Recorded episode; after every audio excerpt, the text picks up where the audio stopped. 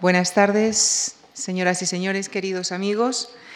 Después del Moisés retratado espléndidamente por el profesor Gregorio del Olmo, esta tarde les proponemos reflexionar sobre la figura de David, de la mano del profesor Joaquín San Martín, catedrático emérito de Filología Semítica de la Universidad de Barcelona y en la misma universidad miembro del Instituto Universitario de Estudios del Próximo Oriente Antiguo, el cual dirigió durante 12 años.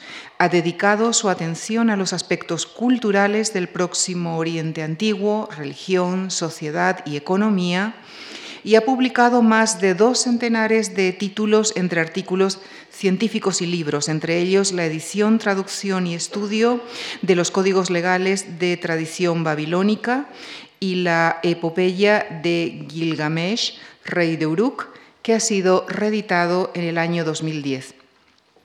Es también coautor con Gregorio del Olmo del Diccionario de la Lengua Ugarítica y acaba de publicar en Alemania los textos alfabéticos de Ugarit. Con nuestro agradecimiento a ustedes por su asistencia y al profesor Joaquín San Martín, les dejo con él eh, para que nos lleve hasta David y el reino. Muchísimas gracias. Muy buenas tardes.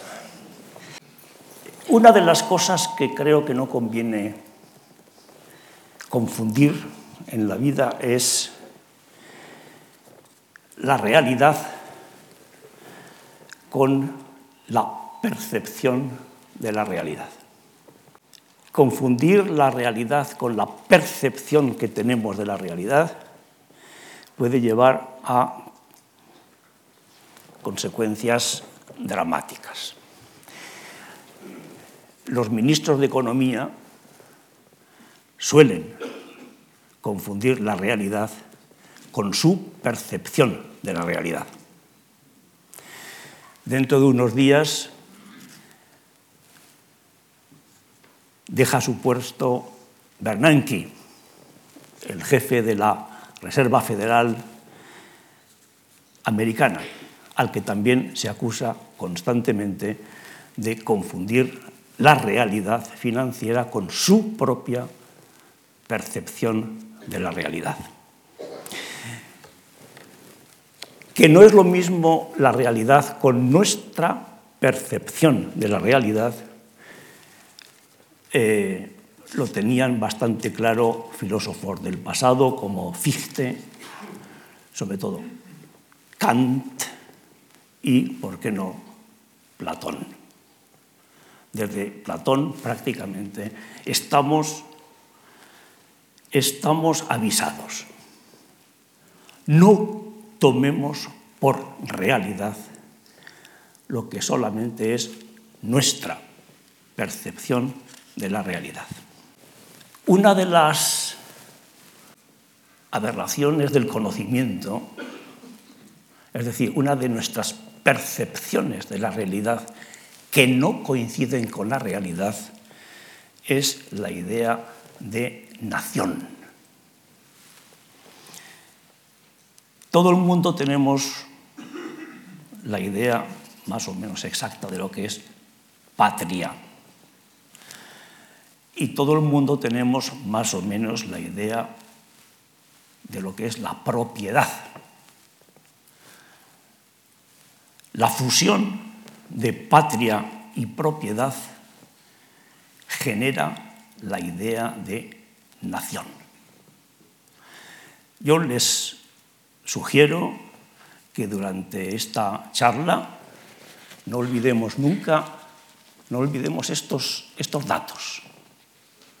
La idea de nación es una fusión de la idea de propiedad con la idea de patria. Y esto es una percepción de la realidad que no necesariamente tiene que ver con la realidad. Se pueden poner algunos ejemplos. Muchos de ustedes han estado en esta maravillosa ciudad que es Barcelona. Y muchas veces han estado ustedes en aquello que llaman el barrio gótico. Bueno, el barrio gótico es una percepción de la realidad, pero no es un barrio real, porque el barrio gótico es una creación moderna. Es tan moderna como el cartón piedra de esta cosa que también llaman el pueblo español. La fachada de la Catedral de Barcelona se hizo, se terminó en 1912. Es decir, que tiene poco más de un siglo. Hay un debate muy fuerte sobre la autenticidad del barrio gótico de Barcelona. El pretendido purismo de este barrio gótico es infundado, es casi ridículo, más teniendo en cuenta que una significativa parte de este barrio es una reconstrucción, una reproducción embellecida y hasta idealizada de la Barcelona y de la Cataluña pretéritas. Es un conjunto formidable, cierto, pero punteado por algunos elementos que son de nueva planta, están reconstruidos o proceden de otras partes de la ciudad. El mensaje del barrio gótico de Barcelona es infundir la idea de una nueva arquitectura medieval catalana, de crear un gótico propio y característico de Barcelona, a diferencia del gótico que pueda haber, por ejemplo, en Castilla. Pero es que los castellanos tampoco están libres de sus propios mitos.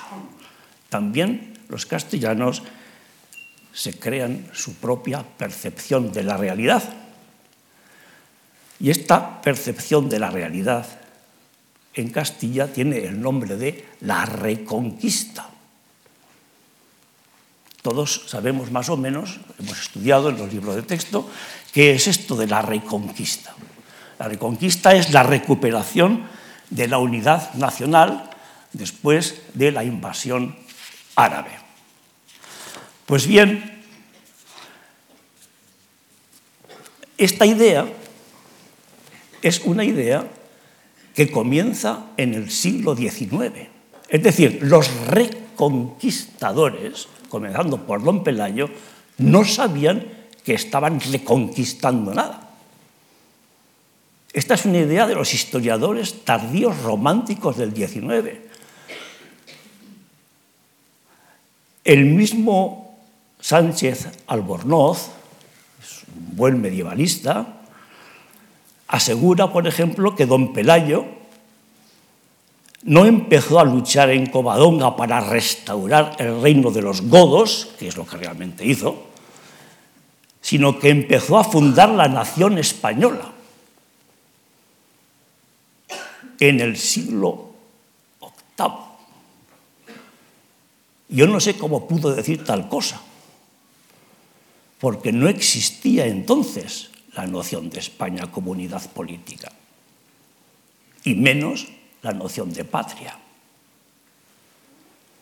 La reconquista es un concepto también nacionalista. Y no les digo ya cuando después se añade la noción de cruzada. Ven cómo estamos ante concepciones históricas, sea el ejemplo del barrio gótico de Barcelona, que es una reconstrucción a base de piedras sueltas, pero que nunca han sido como están allí, o la reconstrucción de la epopeya de la reconquista, que en realidad no fue tal. Hablamos, por tanto, de reconstrucción de una historia. Los textos sobre los que suele construirse hoy la historia del antiguo Israel pueden ser abordados desde diversas perspectivas.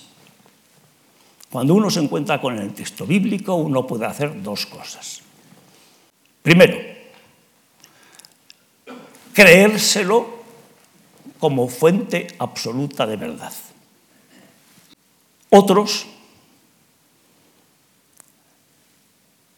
prefieren preguntarse no por el contenido de los textos, sino por el sentido que a estos textos quisieron darles sus autores. Es decir, por los objetivos ideológicos del texto. Queda una tercera posición y es de aquellos que prescinden de toda curiosidad histórica, en un sentido u otro, y proyectan los personajes bíblicos en los cielos de la historia del arte, como Michelangelo, o en los infiernos de la literatura, como Faulkner. David, bueno, el mismo Jesús entra en la órbita de David, puesto que se le consideró como descendiente suyo. En el judaísmo, David representa la edad dorada del pasado de Israel. Un pasado brillante, un pasado idealizado, un pasado limpio. El Talmud, ese enorme comentario y resumen de la, de la teología, de la moral judía, dice, dice el Talmud, quien quiera que diga que el rey David pecó, yerra es decir, David es intocable. E incluso la tradición islámica, en la tradición islámica David fue un profeta dotado de una voz sensacional. Y lo que queda en el Islam de David es prácticamente su, su, su música. Son muchos los sabios islámicos medievales que dicen que los cánticos de David poseían tal fascinación que las aves y las bestias salvajes preferían morir de sed que alejarse de su lado. Bueno, David es también una de las figuras bíblicas más frecuentes en la historia del arte y en la literatura. Está presente en multitud de ilustraciones y en multitud de miniaturas medievales y en los apuntes, en las carpetas, en las libretas de Michelangelo, de Rembrandt, del arquitecto y escultor Melano, del poeta John Dryden, del novelista americano John Heller, por no mencionar más que algunos. Pero, esto es curioso, la imagen de David en la historia del arte o en la literatura no siempre es positiva.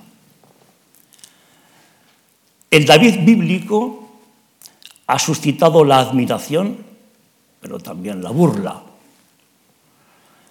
Hay un David desagradable que ya aparece intertextualmente en el Hamlet de Shakespeare. Quizá proporcionó el modelo o uno de los modelos al príncipe de Maquiavelo. En épocas más recientes, la cara fea de David se transparenta, por ejemplo, en el Thomas Subten, el trágico personaje de Absalom, Absalom de Faulkner. O en el The King David Report, el informe sobre el rey David de Stefan Heim, que se publicó en inglés en 1973, o en la novela Batseba del novelista sueco Lindgren.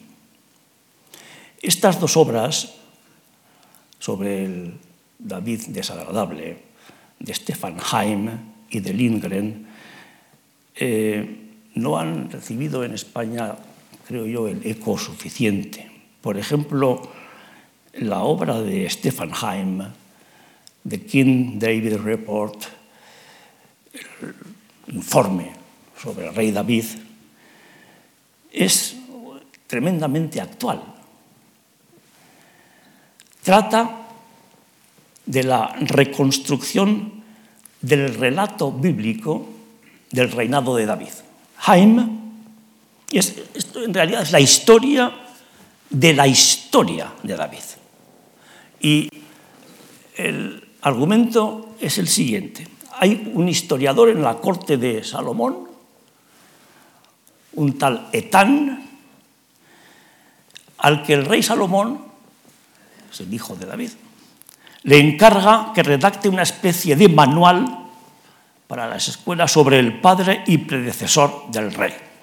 Este manual que tiene que redactar Etán se llama, tiene un título curiosísimo, el único y solamente verdadero, históricamente correcto y oficialmente aprobado relato del asombrado ascenso, la piadosa vida, las heroicas hazañas y los maravillosos logros de David, el hijo de José.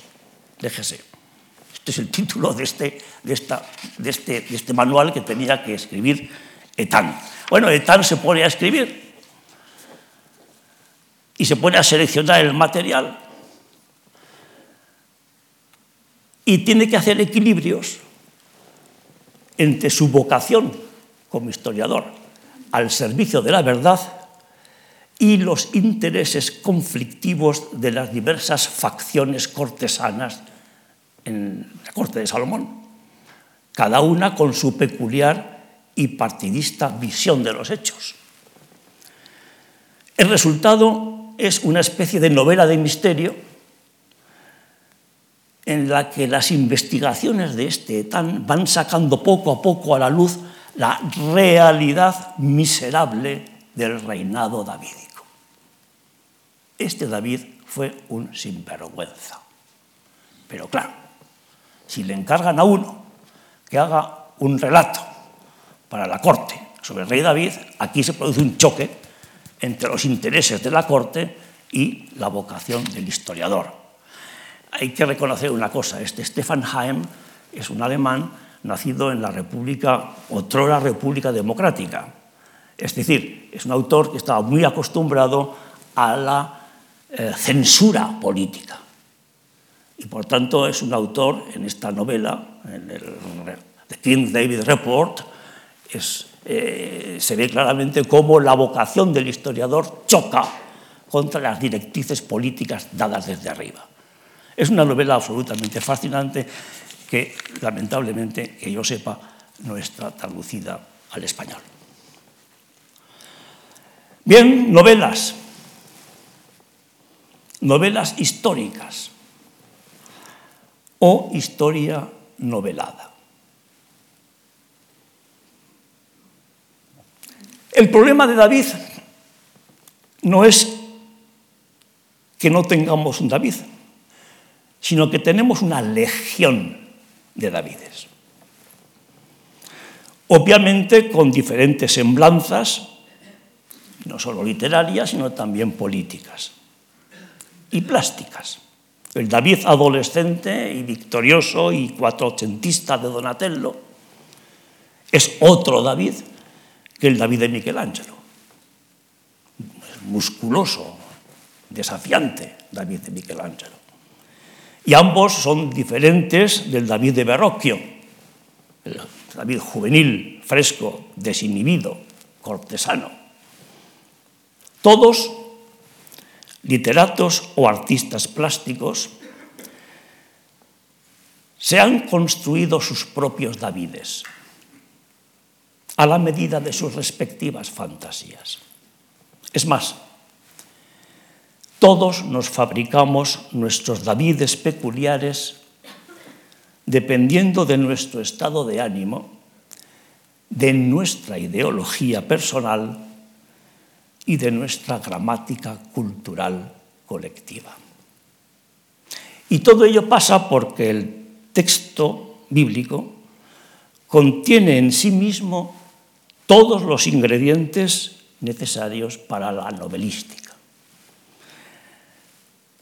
En, los relatos bíblicos sobre David encontramos desde la lujuria al idilio amoroso, desde lo romántico a lo fríamente crítico, desde la amistad al cinismo más calculador. Claro, David es un clásico y como tal comparte el sino de otros clásicos de la literatura y del arte, como Don Juan, que va rodando por los escenarios desde Tirso de Molina, pasando por Molière, Mozart, Byron, Zorrilla y Max Frisch. Es siempre el mismo Don Juan y es siempre nuevo. O como el viejo Ulises de Homero y de Joyce. También David se sobrevive a sí mismo y se renueva en cada generación. Pero claro, con David tenemos un problema. Don Juan o Ulises son personajes de ficción, frutos de la imaginación creadora de Tirso de Molina o de Homero. ¿Es también David un personaje ficticio? El problema reside en que su cuna literaria y el camino de su devenir se encuentran nada menos que en la Biblia. Y la Biblia podrá ser para una importante parte de la humanidad un relicto venerable, como la epopeya de Gilgamesh, pero para otra parte de la humanidad la Biblia es además un canon de creencias y norma de conducta revelados por Dios. Para esta parte de la humanidad, la Biblia es palabra de Dios. Y dentro de la Biblia, David es, junto con Abraham, una figura clave. Y si Abraham fue y es para judíos, cristianos y musulmanes el padre de los creyentes, en David y en su reino se encuentran nada menos que las esencias del mesianismo y del sionismo. Y aquí ya tocamos hueso. Por eso no es de extrañar que los historiadores, y nosotros ahora, nos acerquemos de puntillas a David y al davidismo. En general, entre los historiadores se constatan diversos grados de escepticismo o aceptación de los datos. Primero, primera posibilidad. Todos los datos bíblicos son ciertos. Bueno, es una opción. Otra opción. El valor histórico de la Biblia es nulo. Bueno. Tercera sugerencia. La arqueología debe mantenerse al margen de los planteamientos históricos y literarios bíblicos. Bueno. Cuarta postura. Las diversas informaciones bíblicas, las extrabíblicas, es decir, procedentes eh, de fuentes arameas, asirias o egipcias, y las arqueológicas, pueden ser divergentes. Y hay que combinarlas entre sí con imaginación y en cada caso determinado ver qué sale. Esta es la solución del sálvese quien pueda. Y una quinta postura, la arqueología ayuda a enfocar críticamente las informaciones bíblicas. por una parte tenemos la Biblia con sus relatos y por otra parte tenemos a los arqueólogos. Como se deduce de todo esto, estas posturas se mueven entre una escala de todo a nada en relación entre los datos arqueológicos y los literarios bíblicos. En los círculos historiográficos se habla de apreciación maximalista, es decir, todos los datos bíblicos son ciertos, y una postura minimalista que dice que el valor histórico de la Biblia es nulo. Parecería, por tanto, que la solución está en valorar la relación de los datos arqueológicos, la arqueología, con los datos literarios. Pero la cosa no es tan sencilla.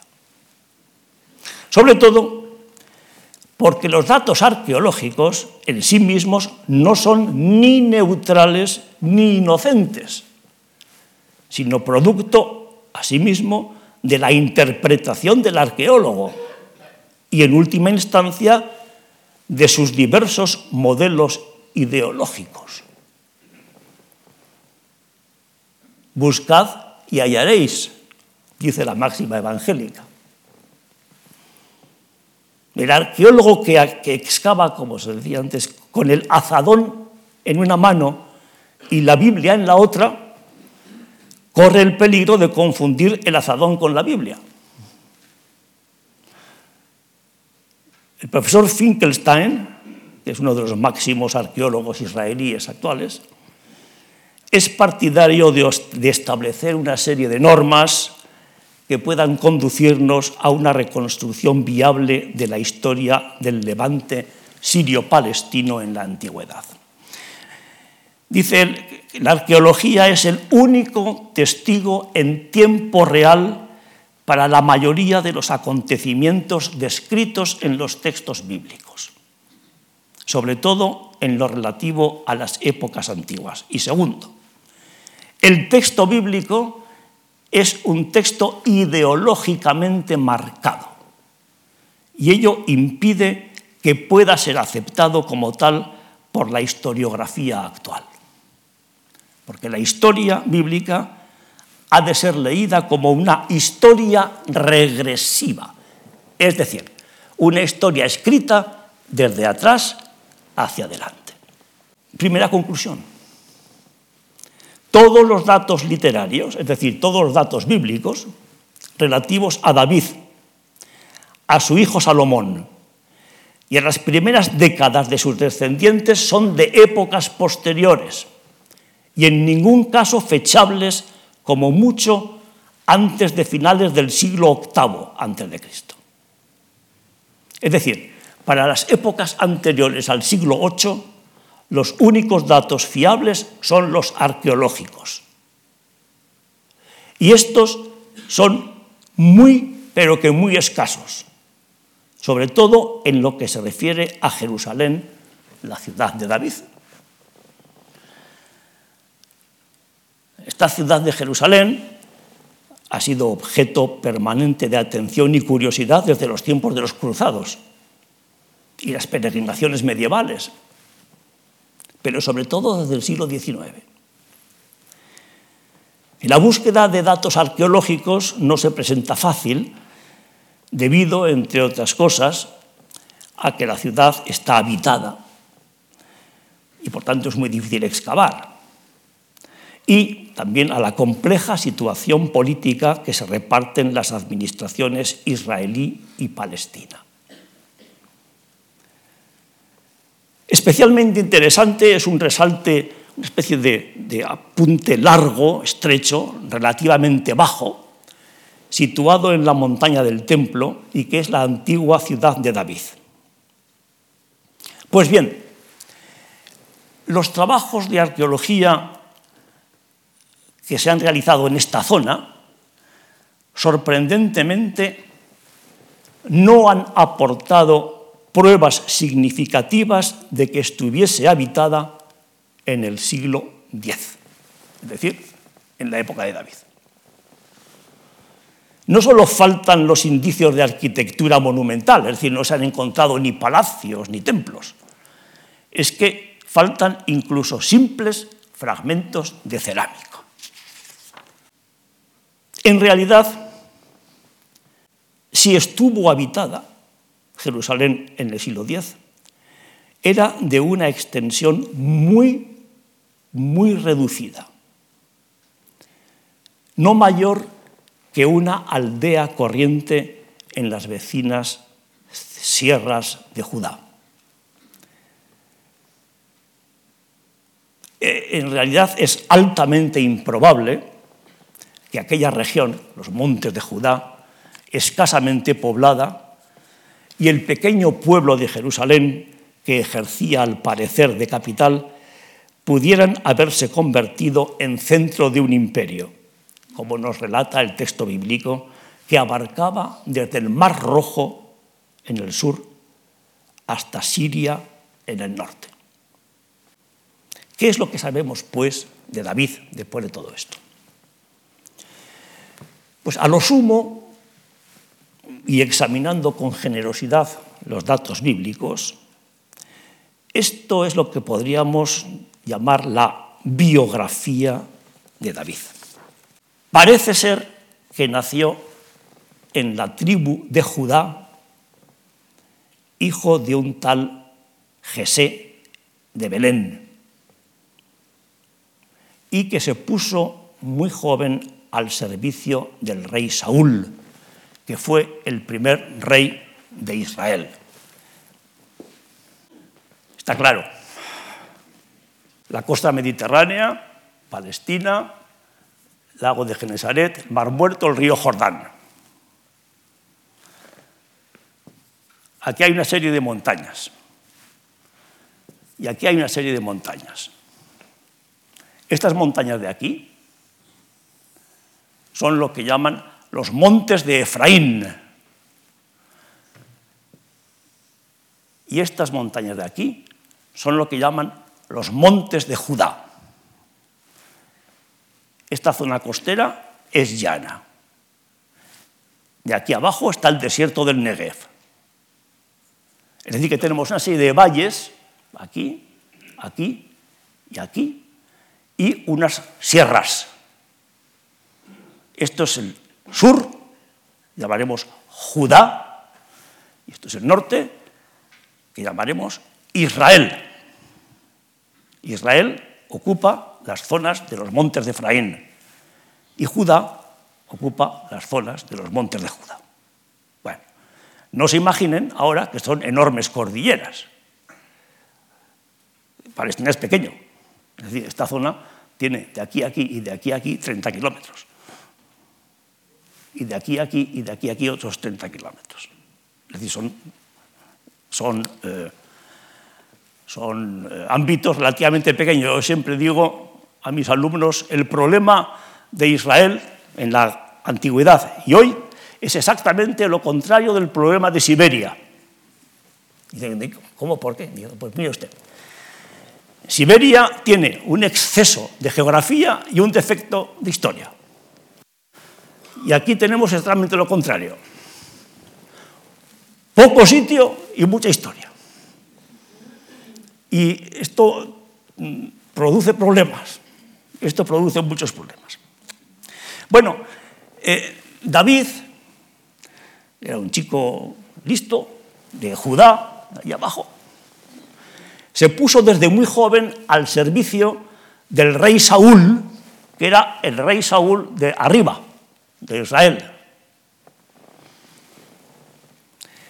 Rompió con él por motivos muy poco claros.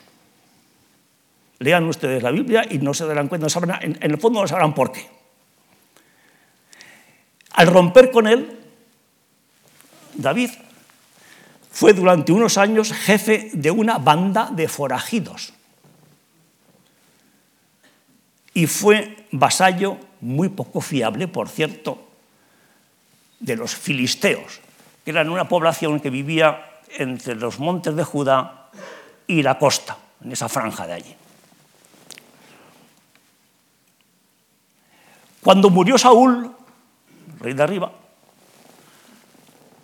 David se promocionó y dejó de ser jefe de forajidos para convertirse en rey, Melech, rey de Judá. Como no había nadie que le mandase, dijo, pues ahora era mía. Dejó de ser caudillo, Nagid, para convertirse en Melech, el rey. Bueno, era un jefecillo. O sea, cuando decimos rey, nos imaginamos el rey de Inglaterra. No, no, ojo, esos son jeques de, tribus. No, no, imaginemos grandes cosas. Bueno, pero bueno, era el rey de... Curiosamente, en, en aquella zona, en la zona del sur, había una ciudad más o menos aquí, que no pertenecía a la tribu de Judá, sino que era una zona independiente y se llamaba Jerusalén. Entonces lo que hizo David fue conquistar Jerusalén y redondear, redondear el reino. ¿Qué hizo con Jerusalén? Como estaba bastante bien situada, la declaró su capital. Y desde entonces la capital del reino de David fue Jerusalén. Él fue antes rey de Judá. Después, o sea que no, no, lo coronaron en Jerusalén porque Jerusalén no era todavía eh, parte del reino. Bueno, eh, sigue la historia y pasó lo que tenía que pasar, y es que los habitantes del norte, es decir, del reino de Israel, le dijeron a David si no quería ser también rey de ellos. Entonces David se convirtió en rey de Judá y en rey de Israel, en lo que diríamos una especie de unión personal. Bueno, el problema que tenemos es que todo esto son datos que están solamente en la Biblia. El siglo X, que es la época de David y Salomón, es lo que se llama en historia una edad oscura. Una edad oscura porque no tenemos documentación egipcia, ni tenemos tampoco documentación mesopotámica que nos iluminen desde fuera esta zona. En todo caso, la escasa documentación asirio-babilónica, es decir, de Mesopotamia, o la escasa documentación egipcia que tenemos, no mencionan nunca el reino de David. Si hubiera existido, saldría en algún sitio, pero no sale. Nadie nadie, nadie lo menciona, nadie sabe nada de este señor. Esto, aquí tenemos un problema, un problema interesante. Resumiendo, lo que nos queda es una figura literaria que reina en unas zonas montañosas marginales para el Antiguo Oriente y que reside en una ciudad que a lo sumo pudo llegar a tener, según las excavaciones, unos 1.500 habitantes. Esta es la famosa Jerusalén de David y Salomón. Pero claro, lo que tenemos en la Biblia es muy distinto. En la Biblia se nos dice que el reino de David y Salomón tuvo una extensión tremenda, que llegaba desde abajo, desde Egipto, hasta el Éufrates. Esto es una utopía. Esto no coincide con la realidad. Esto es una percepción de la realidad, pero no la realidad en sí. ¿Cómo se describe esta utopía en la Biblia? Se describe en términos teológicos. El verdadero acto fundacional de la grandeza de David es un pacto, una alianza, un tratado establecido por Dios con David. Pacto que según la Biblia corrobora otros pactos que ya había habido antes con Moisés, y antes con Abraham. Es decir, La línea fundamental de la historia bíblica se basa en tres pilares, que son tres pactos, tres tratados, tres alianzas. Una con Abraham, otra con Moisés y otra con David en esta, en esta sucesión. Los términos de este pacto están clarísimos. Es un tratado elemental. No tiene ni trampa ni cartón. Fidelidad a cambio de prosperidad. El pueblo prosperará si es fiel, fiel a la ley, de la que ustedes oyeron hablar hace un par de días al compañero doctor del Olmo. Si cumplís la ley, yo cumpliré mi palabra y yo, Dios, que soy el único poseedor del mundo y que por tanto soy el único propietario de esta tierra, yo os la cedo para vosotros y para vuestros descendientes para siempre, a condición de que cumpláis con mi ley. ¿De acuerdo? De acuerdo. Todo esto lo pueden ustedes leer en sus Biblias. Seguramente tienen todos ustedes una Biblia en casa y los que no tengan corran a comprársela. En el libro segundo de Samuel, la famosa profecía de Natán.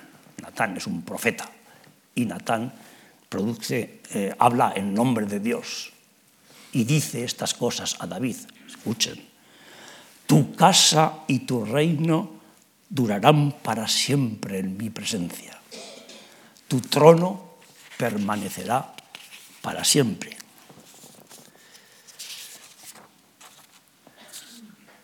Yo te saqué de los apriscos.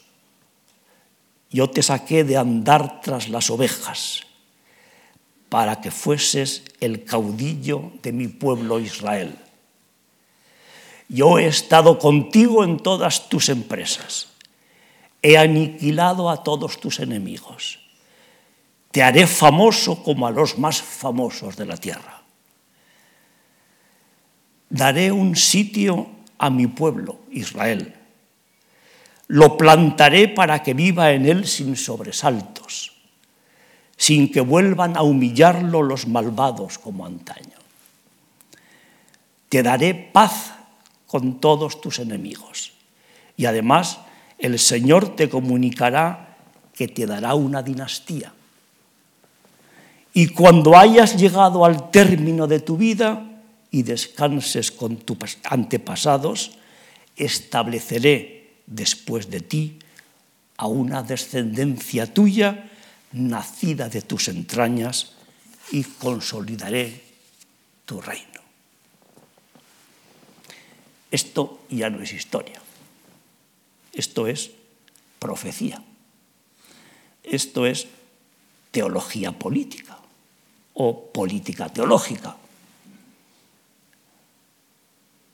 Es decir, en la relación entre la casa real, el templo y las tierras, se resume la esencia de un proyecto de renacimiento, de resurgimiento más o menos serio, más o menos romántico.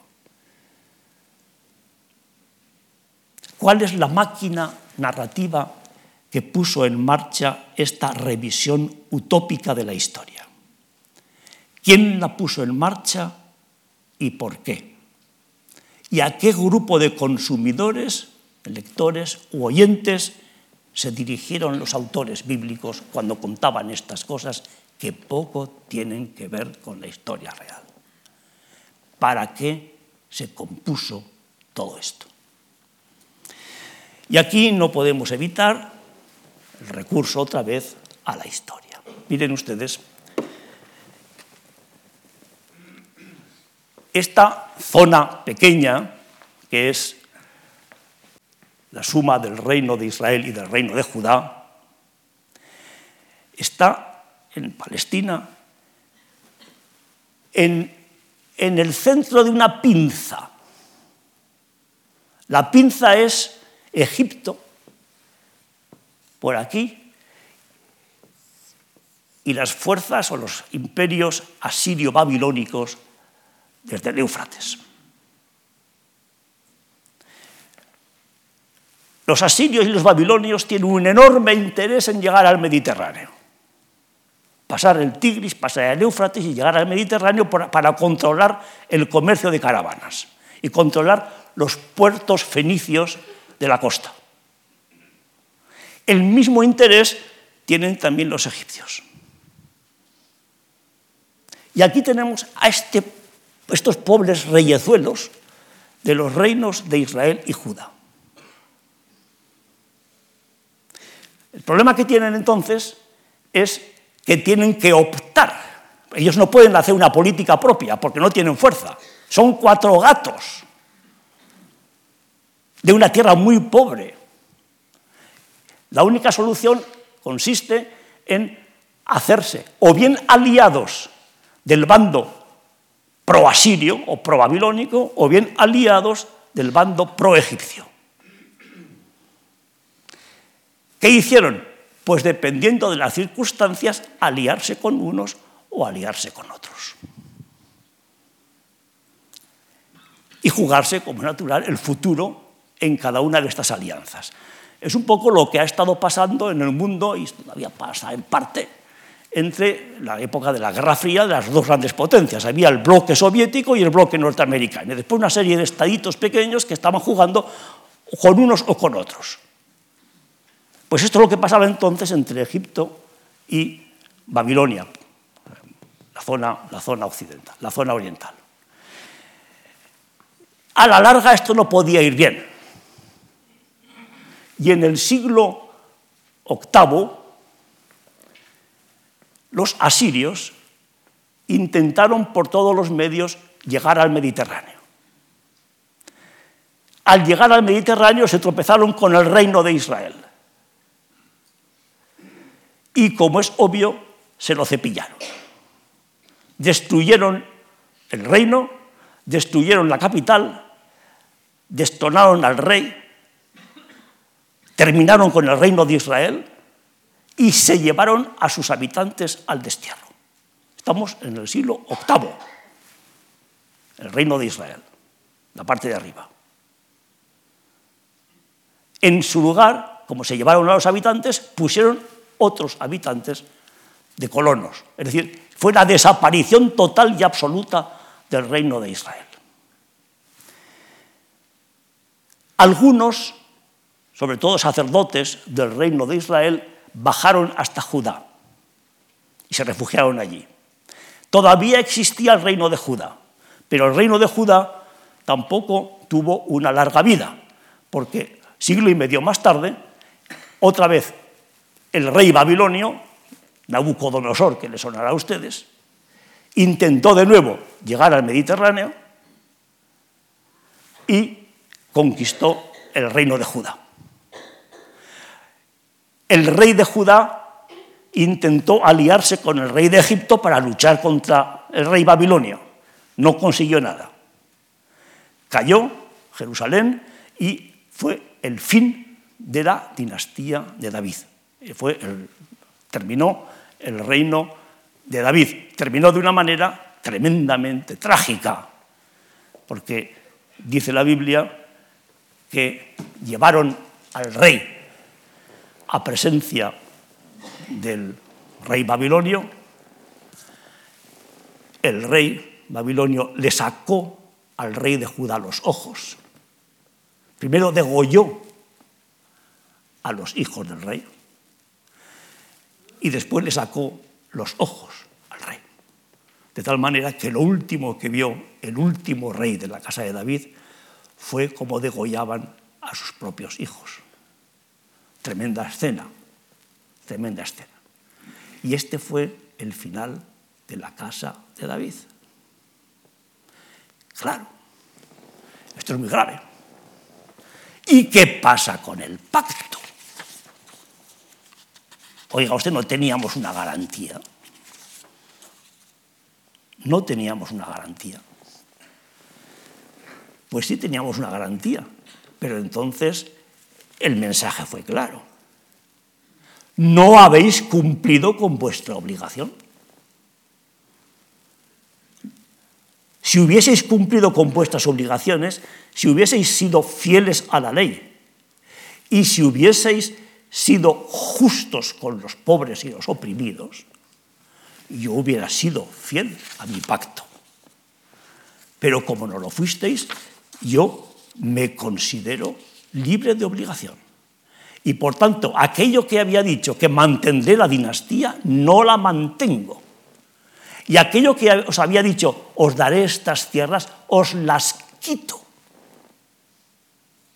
Y vosotros vais a ir sin rey, sin sacerdote y sin tierras, vas a ir todos al destierro de Babilonia. Es el momento en que surgen los grandes profetas, ya anteriormente, cuando la gran crisis se oían las voces de Jeremías y de Ezequiel, que iban advirtiendo, decir, mirad, la solución no está en, en aliarse ni con los babilonios ni con los egipcios. La solución está en cumplir la ley y en ser justos. Escuchad la palabra del Señor, casa de David. Id temprano a administrar justicia. Librad al oprimido del poder del opresor, si no queréis que mi cólera estalle como fuego y arda inextinguible por vuestras malas acciones. Estaban avisados. Este es el drama de la casa de David. Claro, cuando desaparece el reino de Judá, los habitantes también son expatriados hacia Babilonia y algunos consiguen escapar hacia Egipto. Los que han conseguido escapar hacia Egipto y los que han sido deportados a Babilonia comienzan a preguntarse, ¿cómo ha podido ocurrir esto? Y entonces se pone en marcha toda una reflexión histórica, una nueva percepción de la realidad.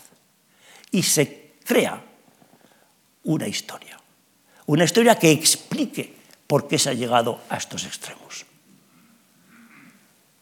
Y entonces comienza desde el presente del siglo VI, es decir, desde el presente del exilio, de la nada absoluta, donde no hay templo, ni sacerdote, ni rey, ni tierra, ni país, donde ha desaparecido todo, donde la gente está o en, a orillas del Nilo o en Babilonia, cuando no queda nada de nada, entonces es cuando comienzan a justificar el presente. ¿Cómo, ¿Cómo, nos está pasando esto?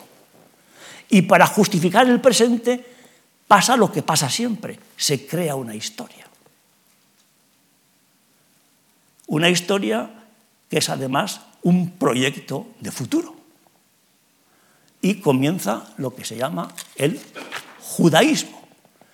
El judaísmo es el intento conseguido, perfectamente conseguido, siempre en tensiones, pero perfectamente conseguido, de garantizarle a este pueblo que ya no existe una patria.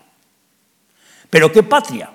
No una patria de valles, no una patria de tierras, no una patria de campos, de viñas, de ciudades, sino una patria portátil. Y esta patria portátil es el rollo de la Torah, la ley. Allá donde se junten unos judíos con el rollo de la Torah, allí está su patria. La patria es la reunión de estos creyentes en torno a lo último que les queda, el rollo de la ley. Bien, esto es en el fondo lo que se deduce de esta tremenda historia. Es decir, para explicar el presente, Israel se fabrica un pasado. Y como el texto está destinado a ser el fundamento de una nueva existencia, de paso se fabrica un futuro.